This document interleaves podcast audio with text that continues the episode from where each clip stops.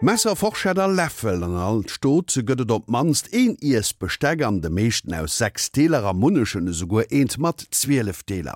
Dies besteck besonnecht forschät, die et schwéierherzig ze etablieren, steht die nächst Minuten am Mittelpunkt vun der Serie ABC der Alltagsdinge, die Angelika Tommy präsentiert. Je älter der Brauch, umso schwerer hat es die Innovation.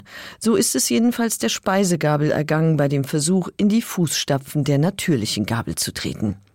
Während das Messer gut zweieinhalb Millionen Jahre auf dem Buckel hat und der Löffel rund 20.000, ist die Gabel gerade mal 1200 Jahre alt und kam erst im 19. Jahrhundert in der breiten Bevölkerung an. Bis zu diesem Zeitpunkt wurden die Speisen, die man heutzutage aufgabelt, wie zum Beispiel Salat, mit den Fingern gegessen. Daumen, Zeige und Mittelfinger zu benutzen galt als schicklich, fünf Finger als ungeschlacht und bäuerlich. Fleischhappen wurden gewöhnlich mit der Spitze des Messers zum Mund geführt. Doch mit dem Messer bei Tisch war das so eine Sache. Mit dem Speiseschwert, so die althochdeutsche Bedeutung des Wortes, wurde nicht nur Fleisch aufgespießt, sondern gelegentlich auch der Tischgenosse attackiert.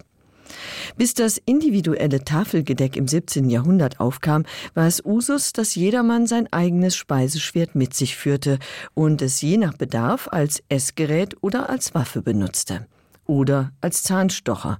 Diese Unsitte soll Kardinal Richelieu so sehr empört haben, dass er die Spitzen seiner Tafelmesser abschleifen ließ.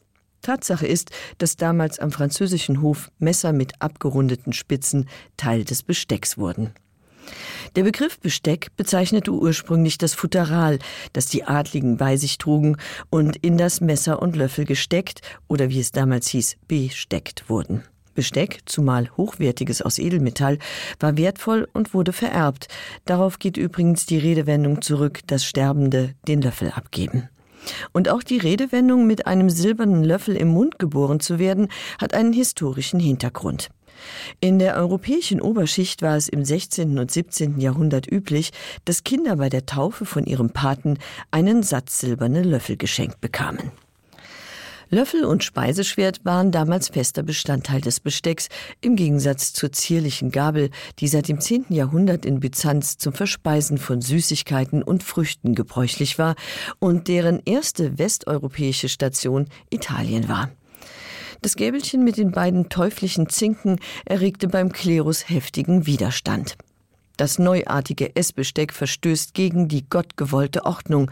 Gott hat uns eine natürliche Gabel gegeben, die Hand, wetterte der Kardinal von Ostia im 11. Jahrhundert.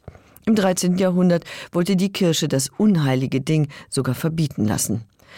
Die Gabel erhitzte die Gemüter, sie galt als unsittlich, weibig und affektiert. Erst als man im 17. Jahrhundert am französischen Hof erkannte, dass die Gabel, die inzwischen vier Zinken hatte, als Ausdruck eines gehobenen Lebensstils taugte, fand sie Aufnahme ins Besteck. Allerdings nicht zur Freude aller.